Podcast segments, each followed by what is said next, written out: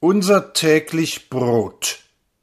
An deinem Brot für fünfzehn Mark und achtzig hängt, wenn du hinsiehst, allerlei.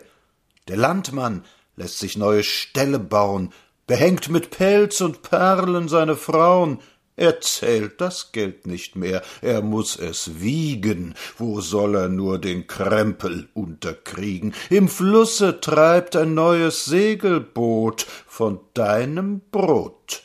Die Mühlen mahlen, Unternehmer grinsen, die Werke tragen unerhörte Zinsen. Kein Käufer streikt, er kann und muss es tragen. In den Garagen summen neue Wagen, weil man die besten Dividenden bot von deinem Brot. Der Bäcker backt, die Löhne steigen munter, doch vom Gewinne geht kein Pfennig runter. Die Menschen leben vom Gehalte in den Mund. Der Bäcker backt und macht sich sehr gesund. Er ist der Preisekönig, der Despot von deinem Brot.